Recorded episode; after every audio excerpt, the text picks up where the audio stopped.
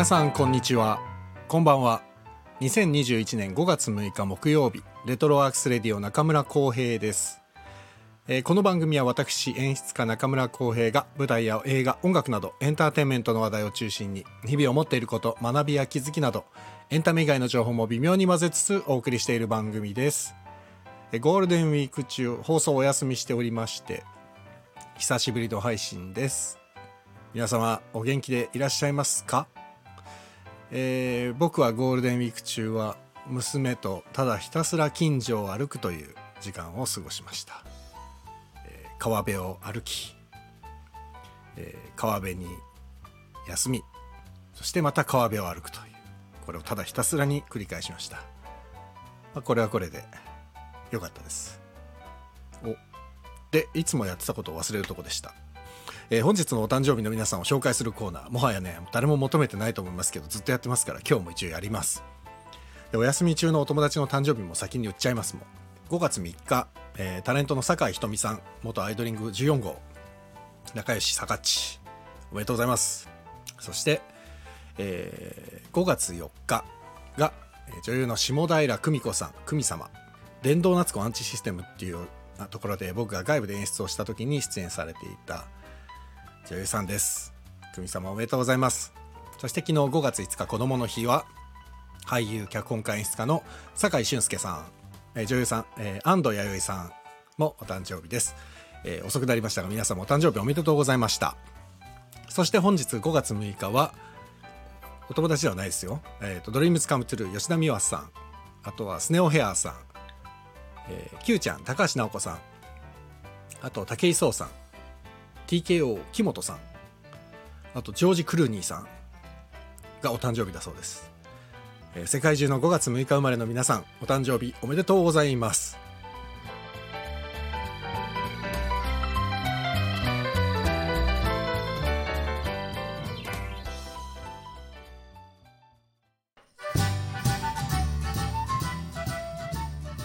さて、えー本日はですねえーヒノキ屋の世界と題してお送りしたいんですけども実はゴールデンウィーク直前にあのスタンド FM の「旅と音楽と子供たち」というチャンネルをやってらっしゃる渡辺博さんとコラボ収録をさせていただきましてその時の様子を本日は配信したいと思っています、えー本当は子供の日に昨日ですね配信したかったんですけどもあの編集が間に合いませんでした。あの子供と川ばっかり歩いてたんですいません。あのでこの渡辺さんこの番組でもですね以前あの紹介させていただいた音楽グループヒノキアさんでギターとボーカルを担当されていてでヒノキアさんのですね音楽の話だったりその他多岐にわたる活動の話だったりですねたくさん伺いました。で結構盛り上がりましてかなり長尺になってしまったんで3つくらいに分けてお送りしたいと思います。ヒノキ屋の楽曲もたくさんかかります。今かかってる曲もこれヒュー・オ・ドネルという曲でございます。こんな感じでですねヒノキ屋の曲もたくさん聴けますのでぜひ聴いてみてください。ではヒノキ屋の世界ボリューム1ヒノキ屋と音楽とです。どうぞ。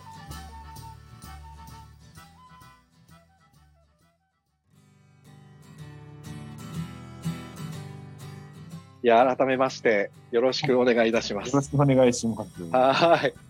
ヒノキ屋の渡辺さんです。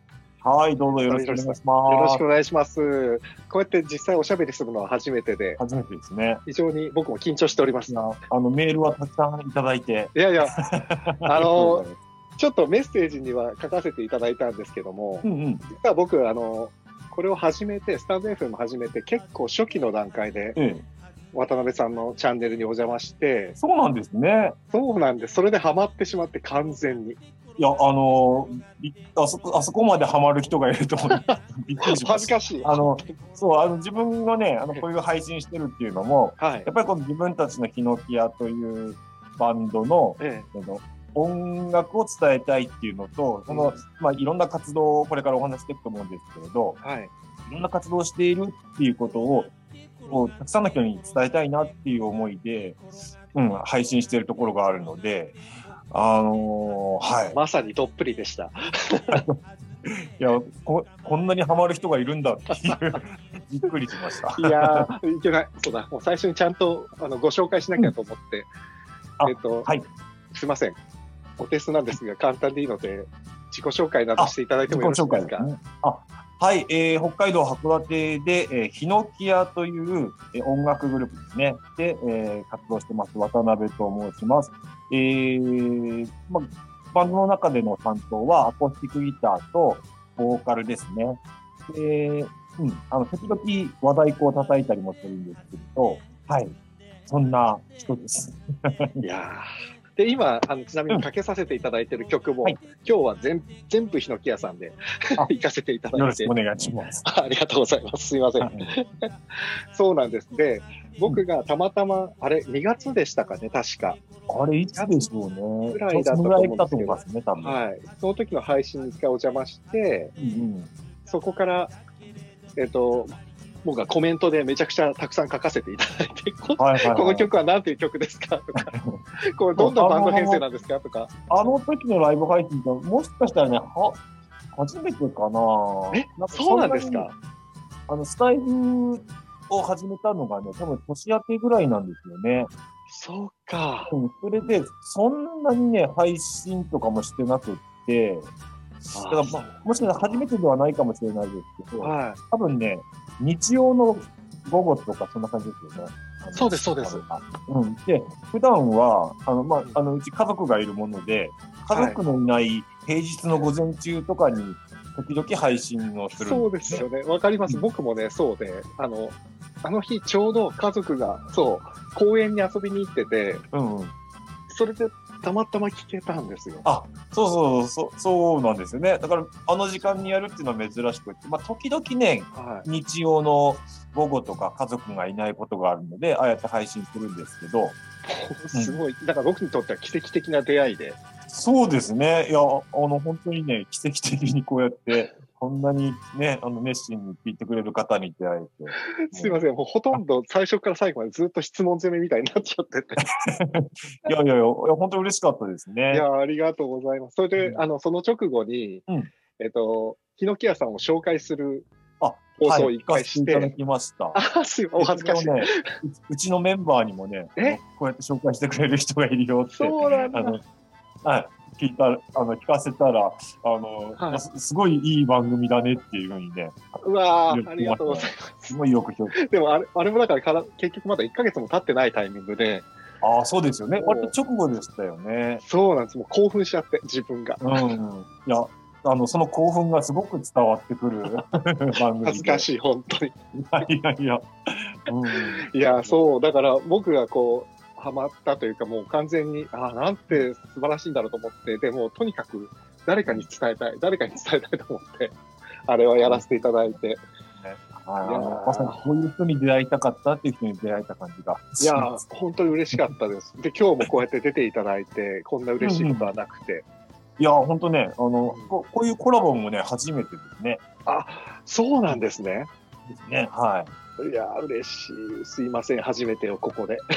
い。いえいえ、あの、いやそう。で、なんかいろいろと聞きたいことがあって、うんうんで、なんかやっぱり、えっと、この今後ろでかかってるのもそうなんですけども、いろんな楽器編成があったりするし、うんあの、曲調もいろんな曲が、さっきは歌だったし、今はこうやってうん笛の音が聞こえたりで、もう多は分聞いてる方も、あの、一回その、前の放送の時に配信した時もコメントで、これ誰の曲なんですか？とか、でこういうこれはどういうバンドなんですか？ってすごい聞かれて、そう。で、僕、ね。あの、渡辺さんには、あの、伝えたんですけど、何回かその後の放送でも BGM で猪木屋さん流して、させていただいたことがあって、その時も結構やっぱり、これ誰ですか？これ誰ですか？って結構聞かれ。て、あの今一番広めていただいている方かもしれないですね。やった。やったやった。そうなんです。だから、ヒノキ屋さんってそもそもどういう音楽グループなんだっていうのを、まず本当に普通にファンとして聞きたくて、うんうんうん。こあ僕はあのチャンネル結構聞かせていただいてるんで、あなんとなくは分かってるんですけど、あの、はい。僕のチャンネルでこのヒノキ屋さんを知る方のために、ちょっと、はい。あの、結成というか、結成はね、あの、今年で、えー、23年だったのかな。うん、あのずっとやってるんですけどもともとはね、大学の仲間なんですよ、サークル仲間で。はうん。で、その大学のサークルっていうのが、まあ、あの、いろんなことやるサークルだったんですけど、まあ大学にね、よくあるような、いろんなことやるサークルだったんですけど、あ、音楽サークルってわけじゃないんですね。あ、全然違いますね。あ、そうなんですか。サークル名がね、人間学研究会っていう、このね、大学によくある、よくわかんないサークルだったんですああ、面白い。そうなんですね。でそれはね、あの、まあ、いろんなこうゼミをやったり、あの、はい釣りに行ったりとか、旅あ行行ったりだとか、そういうサークルで、そのサークル活動の一つに、和太鼓っていうのがあったんですよね。あ、はい。あの、お祭りが結構好きな人が多くて、はい。うん、あの、東北の方のお祭りに行っんて、地元の人に、その地元の太鼓とか、笛とか、お囃子を教えてもらって、ああ、面白いですね。で、うん、それをこう、なんかみんなでできるようになろうってやるサークルだったんですね。サークル活動の一つであったんですよね。なあ、すごい面白いですね。それをみんなでじゃあ東北まで行ったりして、そうそう、旅行してね、あの、あそこで、例えば青森のこの町でこういう祭りがあるって言ったら、その、行って、地元の人に教えてもらって、あの踊りとかね、そういうのいろんなの教えてもらって、で、それを持ち帰ってきて、まあ、じみんなで練習してたら、はい。つながりのある保育園とか、うんあの学童保育所とか、そういうところで、じゃあちょっとあの子供たちに見せてくださいとか、太鼓を教えてくださいとか、そういう声がかかるようになって、うん、それが元々の活動の始まりなんあですよね。じゃあ本当にじゃあ大学の時は、うんえっ、と、音楽活動を中心にみんなで組んだっていうよりも、そういう地域の人たちとの触れ合いのサークルみたいな感じで、最初はスタートしてる。そうですね。もういろんなことやるサークルだったので、でね、あの、今、あの、メンバー5人でやってますけど、一、人がね、あの、途中で入ってきたメンバーではあるんですけど、で、あの、立ち上げのメンバーっていうのは、はい。誰一人として音楽を志してきた人がいないんですよ。すごい。うわ、ちょっとびっくりした。だ、だからこそね、あの、続いてるところがあるのかもしれない。ああ、でもそうかもしれないですね。それはすごいな。ガツガツこう、ね、音楽の方向性とかがあったら、きっと、なんかね、方向性が違うとかで分裂してるところあるかもしれない。ありま、ありがちですもんね、バンドで。方向性違うからっつって。よくね、聞く話ですけど。いやー、そうなんでだ。、あの、まあ、こうやって今、いろいろそのサークルの話しましたけど、実はね、あの、はい私、渡辺だけははい大学が違ったんですよ。同じ函館市内の、え？あの、まあ、別な大学だったんですよね。はい。で、自分は、あの、バンドの中ではギター弾いて歌ったりとかしてるんですけど、はい。自分はあの、もともとフォークソングが好きで、いや、もう完全にそうですよね。いや歌が完全にそうですよね。はい。で、あの、ギターを持って、いろんな街を旅して、こう街角で歌って、お金を稼いで、で、晩飯代と切符代かを稼いで、次の街へ行ってっていう、あの、ギターとテントだけを抱えて、うん、そういう旅をする人だったんですよね。なんて生き方、素敵なえ生きえそ方。れがもう大学時代だったんですけど、まあ、暇さえあればそんなことをしてて、で、あの、大学のね、4年の夏かな？に、やっぱりそういう旅をしていたときに、あの、もう本当ね、行き先も何も決めなくって、はいあの、フラットの佐渡島に行ったんですよね。佐渡ですか。たまたまフェリーターミナルの近くにテントを張ってて、はで、朝、トイレ行くかって言って、フェリーターミナル行ったら、はい佐渡島行きフェリーっていうのがちょうど出る時間だったんですよね。はいはい。で、あなんかわかんないけど、これに乗ってしまおうと思って、あの、すごいな、それ。佐渡島に渡って、はい。まあその日、テント張るのに泊まるところを探したんですよね。そしたら、あの、小さな公園があって、はい。そこに一つテントが張ってあったんですよ。はいで、あ、ここ、あの、テント張っていいんだなと思って、で、その隣にテントを張って、そこでその日泊まったんですけど、はい。その隣から出てきたのが今のメンバーだったんですよ。嘘でしょ？本当ですか？何それ？本当にそうなんですよね。そして、朝、まあ、目が覚めて、で、あ、どうもおはようございますって声かけたら、旅先なんで、どこから来てるんですか？って言ったら、あの、あ、あ函館から来てますって言ったら、あれ、俺も函館ですよみたいな感じで話になって。え、そ、え、ちょっと待って、ちょっと待って、佐渡で会ってるってことですか？北海道で出会ったんじゃなくて、そうそうそう。佐渡島で出会ってるって佐渡ことですか？島で出会ったんですよ。で、話をしてるうちに、あの、もしかして、あの、五稜、函館の五稜郭のところで歌ってた人じゃないとかっていう話になって、あ、それ、それ俺です、俺ですって言って、ちょっと、そそれが出会いなんですよね。そんなことあります？ね、ちょっと旅は、旅は道連れって言いますけど、もうここまで道連れになってしまった感じですね。いやー、ちょっとびっくり。いや、はびっくりびっくねり。うん。で、ね、やっぱ函館戻ってから、お互いに連絡取るようになって、で、あの、まあ、自分のライブがある時に来てくれたりとか、で、そうこうしてるうちに、いや、僕もまあ太鼓を叩いてみたいんですよねって言って、サークルに遊びに行くようになって、あ、そう、大学のサークルに。そうそうそうそうそう。で、そこで繋がったのがきっかけなんですよね。ちょっと、もっとびっくりしたのが、はい。こう、仲良くなっていって、ある時、あのーその、うちのリーダーが一枚写真を持ってきたんですよね。でこれ、これ見て見てって言って。だったら、あのー自分が太鼓を叩いてる写真だったんですよ。はいはい。だけど、その写真を見たら、一緒に太鼓叩いてる写真があったんですよね。はいはいそ。れを見たら、その佐渡島で出会う前の日付なんですよ。え？で、これ、これはどう、どういうことだって言ったら、あのーまあ、当時ね、函館ってあの、七夕がすごい、こう、盛ん、まあ、今でも盛んにこう、祝われてるんですけど、はい。当時は、あの、函館の大きな通りが北欧座天国になって、ちょっと盛大にね、やっていたんですよね。はい。パレードみたいなことやってたりとか。ええええうんそれで、あの、自分はその時に、まあ人がいっぱい出るからって言って、街に出てやっぱ歌ってたんですよね。うん。でそしたら、あの、はい。太鼓を鳴らしながら、こう、は歩いてくる集団がいて、さすがに太鼓鳴らされたら歌生声だし、もうどうでもないなと思って、そうですよね。蓋を置いて、うんすいません、太鼓叩かせてくださいって飛び込んでいった記憶があるんですよ。で、あ、あの時の、そういえば俺、行ったみたいなね。なんだ、出会ってんじゃん、ここいや、ちょっと待った。それはもう完全に出会うべくして出会って ね、る。なんか、すごいそういうことになったんですよね。え？ーだから、この、それでもう20、20、そうそう、それからですね。うん。でそれが大学4年で、で、まあはい、大学、まあ、大体同世代なんですよね。で、リーダーだけはいはがちょっと上なんですけど、で、うんまあ、大学卒業して、なんかすんなり就職するの嫌だなと思ってて、で、まあ、はい。半年ぐらい卒業した後も、なんかこう、アルバイトしながら、ちょっとフラフラしてた時期があるんですよね。はい。はい。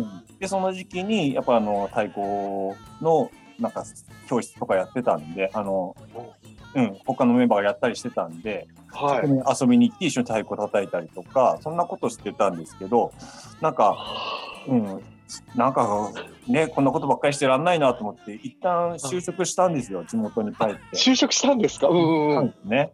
あの、ちょっと、ちゃんと生きようと思って。で、就職して間もなく、あのまあ、就職する直前ですね。っていうかねうん、就職決まったって彼らに伝え、メンバーに伝えるときに、その時はまあ、うん気の気圧まだなかったんですよね。あくまでも大学のサークルで。あ、そうかそうか、そうですよね。そうそうそうで、就職決まったさって言ったときに、んあのー他の、まあ、今のメンバーが、えーってすごい言うんですよね。で、はいはい。どうしたの？どうしたの？って言ったら、あのーいや、これから、ヒノキ屋という名前のグループを立ち上げて、はい。あのーもうちょっとこの活動やっていきたいなと思ってて、いろいろ声かけてんだけど、どうも一緒に、ね、サークル仲間がやろうっていう、そこまで、ね、奴らがいなくって、はい。で、そこで、あのーね、自分、渡辺だったら一緒にやるって言うんじゃないかって、今日声かけようと思ってたんだよっていうタイミングだったんですよ。で、すごい。まあ、でも俺就職決まっちゃったし、みたいな感じで。あ、そうか、決まってるるんですもんね、もう就職はね。てるんですよ。うん。え、でどうしたんですか、それ？その就職して、まあ、働き始めたんですけど、はい。そのことが常にあなんか頭のどっかにこおーなるほど。はう、あったんですよね。い。うん。で、まあ、ちょっと働いたのやっぱ、やっぱその仕事の方もなかなかうまくいかないっていうのもあったりはして、い。はい。うん。で、まあそんな話もあったんで、ああ、じゃあ俺、仕事辞めて、あの、そっちに合流するわって言って、で、スタートしたんですね、ヒノキ屋っていうのが。いやー、ちょっと驚き。が1998年の、いやー、もう、すごい信じられない。すごいです。そ の出会いもすごいけど、その人生の流れっていうか、うん。いやだから、うんでも曲聴いててもそうなんですけど、なんかね、ずーっと旅してるみたいな気分で弾けるんですよね。そうそう、あの、そういう音楽がね、できたらいいなっていうふうには思ってますね。でもなんか、今のお話聞いてて思ったのが、もう出会いから何からずっと本当に人生の旅って感じですね。そうですね。すごい奇跡の出会いというか。うん。いやー、すごいびっくりっていうか、まあ自分自身の生き方もそうなんですけど、はなんかね、なんかそんなにこう頑張って何かになろうみたいにっていうよりは、やっぱりこう、流れに任せて生きて、い。レッド・イット・ビーですね。そうそうそう。こう、いやー、すごい。ね、しながら生きてるところはあったりするんですけどね。いやー、ちょっとびっくりだなでもむしろ感動すらするぐらい、この奇跡と、そのい、や、ほんとね、うんいや、よく佐渡島で出会ったな、みたいなね。そうですよね。やばい、ちょっとお面白すぎますね、話がえ。エピソードとしては面白すぎますよね。相当面白いですね。ちょっと曲をかけるのを忘れてて、あの、一曲、あの、今これね、ゴールデンウィークにはい1回目が流れてるので、はいはいはい。せっかくなんで、鯉のぼりをかけさせていただきます。ぜひぜひよろしくお願いします。皆さん、ヒノキ屋さんで鯉のぼりです。聞いてください。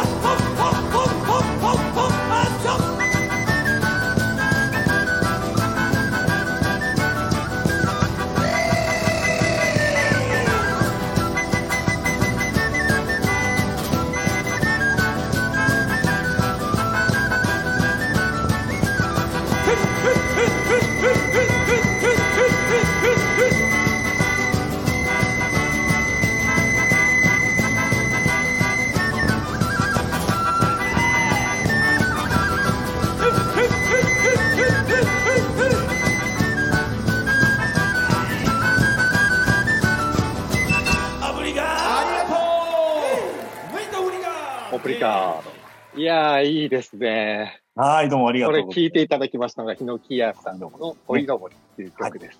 い、やー、これ恋の、コーヒー豆と恋のぼりっていうライブアルバムにはいはいされてる。このアルバムはね、2016年だったかな、出したのは。あの、ブラジルをツアーしたことがあって、でそのブラジルでのライブ録音をそのまま、あの、収録したようなね。僕、最初に、あの、渡辺さんの配信を聞かせていただいたときに、このうん、コーヒー豆と恋のぼりをずっと流されてて、多分そうですね。で、わあ、もう、次から次とこの曲たちで、恋のぼり聞いたときに、この曲なんて曲ですかってすぐ聞いたんですよ、確か。あ、そうそうでしたっけ？ね。で、もう一人、僕と一緒に聴いてる方がいて、二、人で、うんなんだこれは、なんだこれはって そう、この恋のぼりはうね、んっぱりちょうど今時期できた曲だったんですね。しかもね、2011年のああの東日本大震災の後にできた曲なんですよね。かそうそう。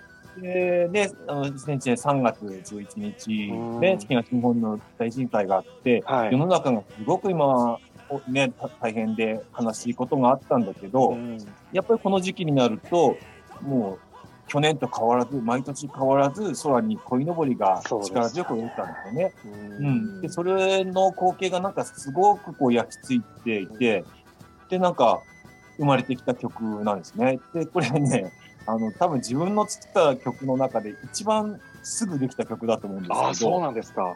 ちょうどね、ヒノキ屋の、まあ、みんなで練習日になっていて、で、練習場に行く間の100メートルぐらい坂道を登ってる間にえ？ね、この一番の歌詞が、歌詞と曲ができたんですよね。すごい。うん100メートルぐらいでできたっていう曲なんですけど、すごい。ただ、これができた時に、はい。なんかこの曲、聞き覚えあるなと思ったんですよね。うんうんで、これね、あの、わかる人がね、すぐ気づくんですけれど、はいこれね、ロシア民謡でね、カチューシャって曲なんですけど、半分ぐらいのこのこのメロディーなんですよ。それが、そうなんだ。後々気づいて、あのーあそれカチューシャじゃんと思って、ままあいいや、出てきちゃった全然いいですね。っていうかもうこの、なんていうんですかね、今もそうなんですけど、聞いててずっとこう、踊りたくなるような感じというか。うん。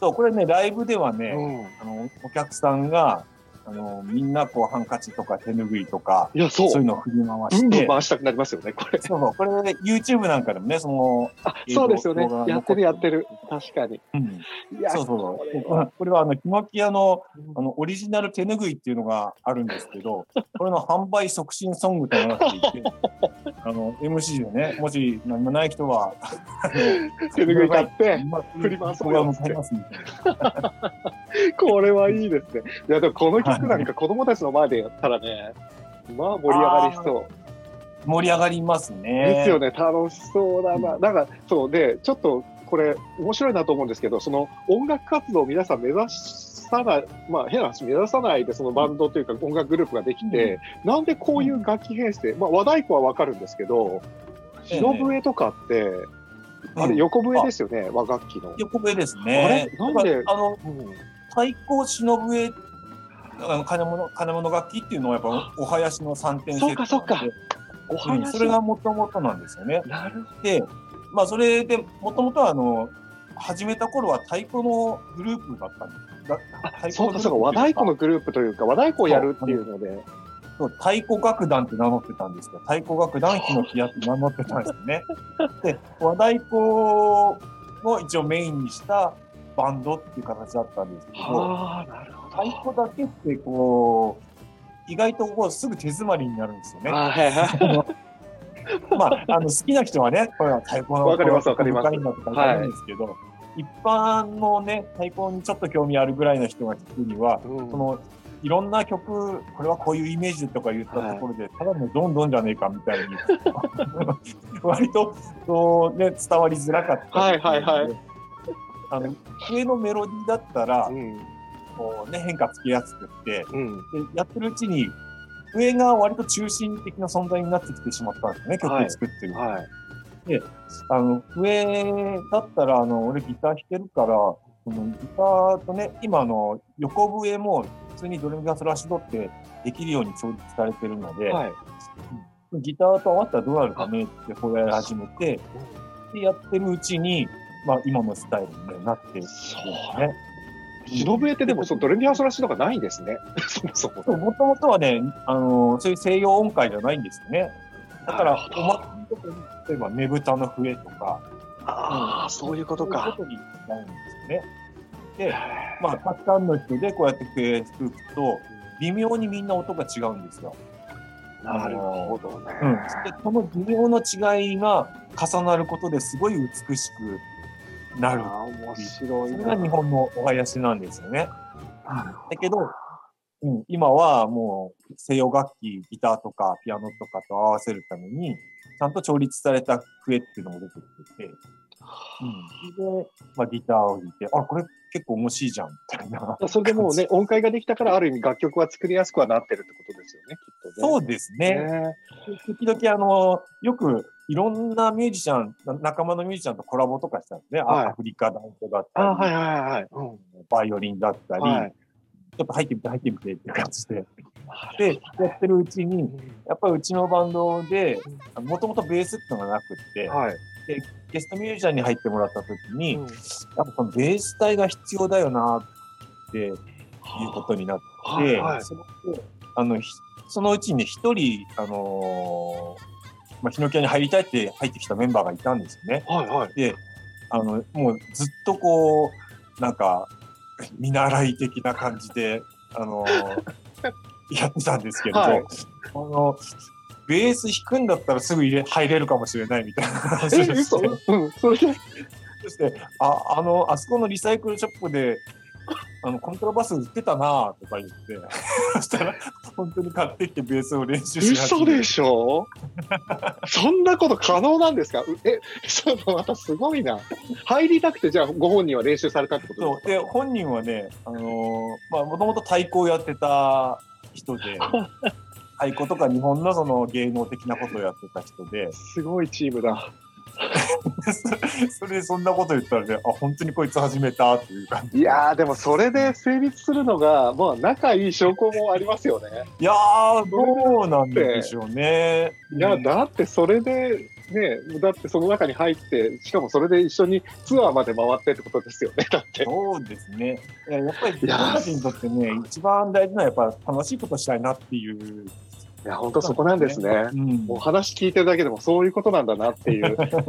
そう、だからもうなんか変な話、おさっき言ってた音楽性の違い云々っていうよりも、うんいかに楽しいことを一緒に共有できるかっていうところ、そうですね。何こう音楽に強いこだわりっていうのがあるわけでもなくて。でもだからこそ逆にこっちは聞いてる方はすごくある意味気楽に体こうやって動かしながら聴けるみたいなあ、そうかもしれないですね。ねうんなんか楽しい気持ちで、で、ほら、あの、歌が入ったり、で、渡辺さんの楽曲は結構本当にフォークソング的なやつが多いじゃないですか。だからめちゃくち、ゃ僕もですね。ね、だからいろんな曲が、いろんなジャンルの曲をね、幅広く聴ける感じが一つ。のバンドの中でいろんなタイプの曲があるので、まあ、すっごい面白い聴いてる人もどれかにはハマるだろうみたいな。本当にそうですよね。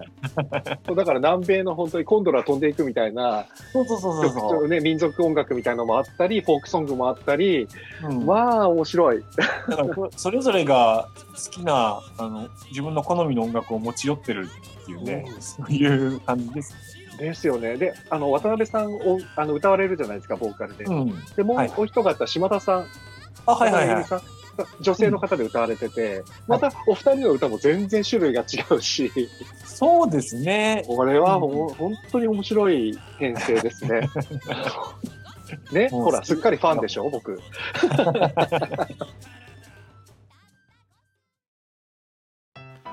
はいということで今聞いていただきましたのが「ヒノキ屋の世界ボリューム1ヒノキ屋と音楽と」でしたね終始僕が興奮していましたね。もう楽しかったです。単純にね。でこの後もですね渡辺さんにはいろいろなお話を伺ったんですけども、えー先に簡単に申し上げておくとヒノキ屋さんっていうのはですね音楽グループとしての活動だけではなくて子どもたちのための学童の活動をされてたり函館国際民族芸術祭っていうのを企画されてたりとですねさまざまな活動をしているんですね。でその音楽以外の活動のお話も引き続き伺いましたのでその様子はまたボリューム2ボリューム3でお送りしたいと思いますのでぜひお楽しみにしていてください。で本日はここまでなんですけれども今日ずっとバックで流していたヒノキ屋さんの楽曲について、えー概要欄に曲名なども載せておきますのでそちらもぜひチェックをお願いしますあと他にもですねホームページのアドレスとか渡辺さんのチャンネル旅と音楽と子供たちのリンクとかあと話の中に出てきた手ぬぐいを売ってるグッズコーナーだとか YouTube とかですね。全部リンク貼っておきますのでそちらもぜひチェックお願いいたします。はい。では本日の放送はここまでです。本日もお付き合いいただきまして誠にありがとうございました、このヒノキ屋の世界のボリューム2ボリューム3はまたちょっと日を明けてですね、お送りできればと思っております、次回は通常放送に戻ります。来週。5月10日月曜日23時30分より久しぶりのライブ配信で皆様にお会いできたらと思います。お待ちしておりますのでぜひいらしてください。ではお相手はレトロワークスレディオ中村浩平でした。ありがとうございました。また。